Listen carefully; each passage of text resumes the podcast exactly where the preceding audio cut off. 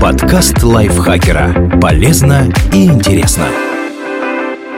Всем привет! Вы слушаете подкаст лайфхакера. Короткие лекции о продуктивности, мотивации, отношениях, здоровье. В общем, обо всем, что делает вашу жизнь легче и проще. Меня зовут Дарья Бакина. Сегодня я расскажу вам, что делать, если бабушка и дедушка балуют ребенка, а родители против соцсети X стал вирусным пост дедушки маленькой девочки. Он написал, что родители оставили им с бабушкой множество указаний, чего внучке делать нельзя. Но на запреты никто внимания не обращал. В итоге дедушка с бабушкой счастливы, хоть и устали, а ребенок спокойно спит. Комментаторы разделились на два лагеря. Одни пишут, что это возмутительно, а другие радуются за автора и его внучку. Но родителям вряд ли понравится такая самодеятельность. Разберемся, что делать, если бабушка с дедушкой слишком балуют вашего ребенка, а запреты игнорируют. Прямо обсудите все спорные вопросы.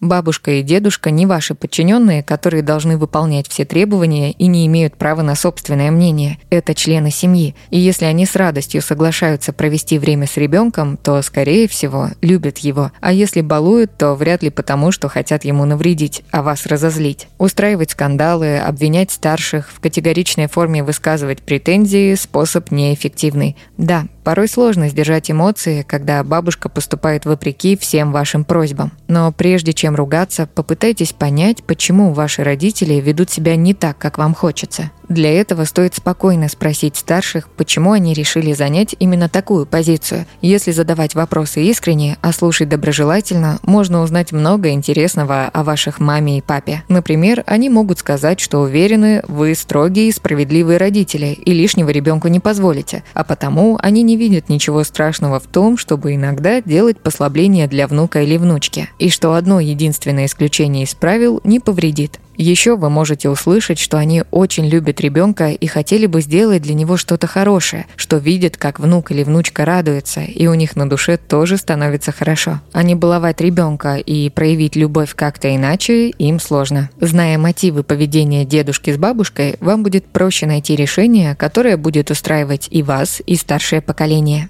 Детский психолог Ксения Несютина отмечает, что иногда спокойно вести такой разговор бывает сложно. Например, когда родители только что пришли и заметили, что дед и бабушка не выполнили ни одной их просьбы или запрета. Эмоции захлестывают, и можно наговорить много лишнего, а это вряд ли будет полезно. В таких случаях есть два варианта действий. Первый – коротко поблагодарить за помощь, а к серьезному разговору вернуться потом, когда эмоции утихнут. Второй – попросить поговорить второго супруга. Мужу может быть проще спокойно разговаривать с родителями жены. И наоборот.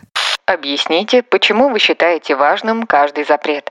Бывает, что бабушка просто не понимает, почему для ребенка важны определенные ограничения. Например, ей кажется, что малышу можно ложиться спать когда угодно, ведь завтра не нужно рано вставать. Она может подумать, что если вам в детстве не был нужен строгий режим, то в нем нет необходимости и для внука.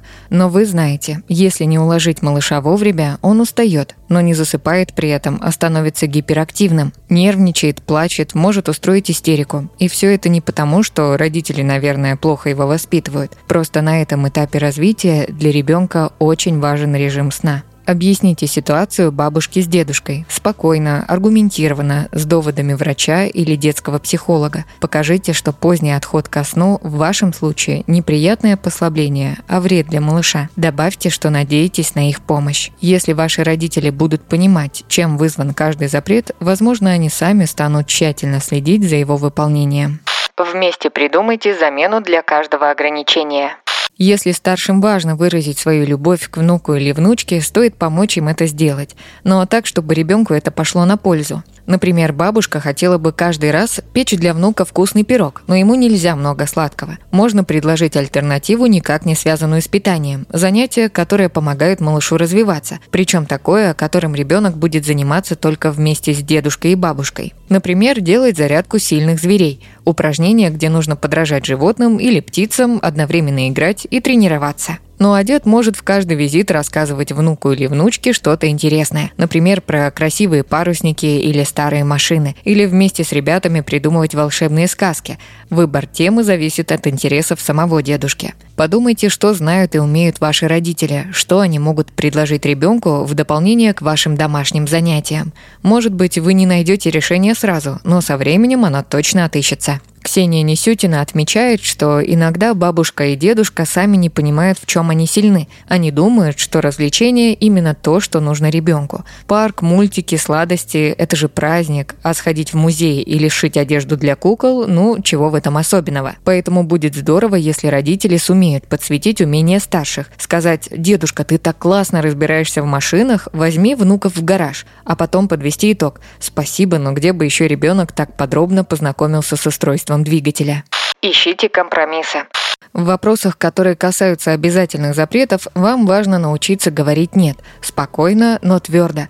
Всем членам семьи, в том числе и старшему поколению, стоит привыкнуть. Есть ограничения, которые не обсуждаются. И решения в таких вопросах принимают только родители, потому что именно они несут полную ответственность за здоровье и развитие ребенка. Еще один комментарий от детского психолога Ксении Несютиной. Четко определите, какие компромиссы невозможны.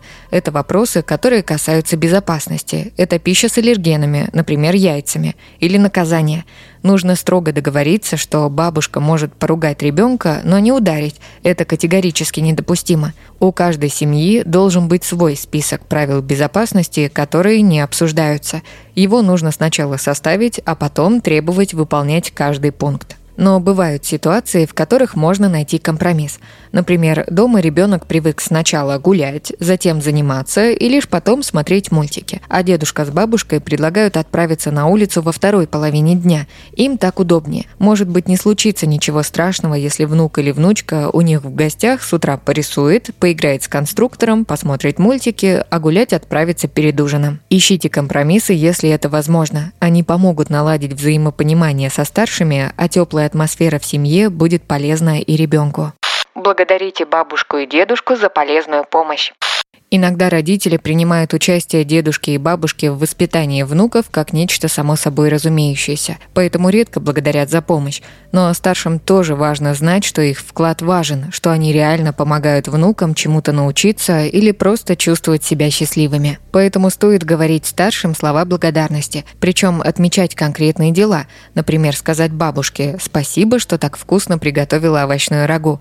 Раньше сын не хотел и слышать о тушеных овощах, а сейчас просит чтобы мы готовили такое же блюдо дома. Или «Как здорово, что вы ходите с дочкой на каток. Она стоит на коньках все увереннее и очень ждет ваших занятий». Благодарность поможет помочь дедушкам и бабушкам ощутить себя важными и полезными членами семьи и вдохновить на продолжение занятий с внуками. Ксения Несютина отмечает еще один важный момент. У дедушки и бабушки есть свои взгляды на воспитание. Иногда старшие упорствуют и не хотят договариваться просто потому, что им кажется, их мнение вообще никто не слышит и они не нужны семье. Поэтому стоит проявить к ним внимание и даже поблагодарить за совет. Может быть сказать что-то вроде «Спасибо, мне важно было услышать, как вы поступали со своими детьми. Но если вы не согласны добавить, у нас с мужем другой взгляд, и здесь мы с вами не совпадаем. И вы, и мы неплохие родители, но у нас другой подход.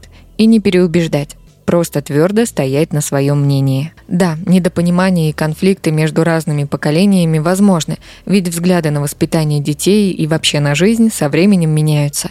Но если видеть в близких не соперников, а союзников, если открыто обсуждать все проблемы, можно найти решение даже в сложных ситуациях. Но если вам кажется, что действия бабушек и дедушек совершенно недопустимы, а слушать вас они отказываются, стоит проявить твердость. Возможно, даже ограничить общение ребенка со старшим поколением семьи.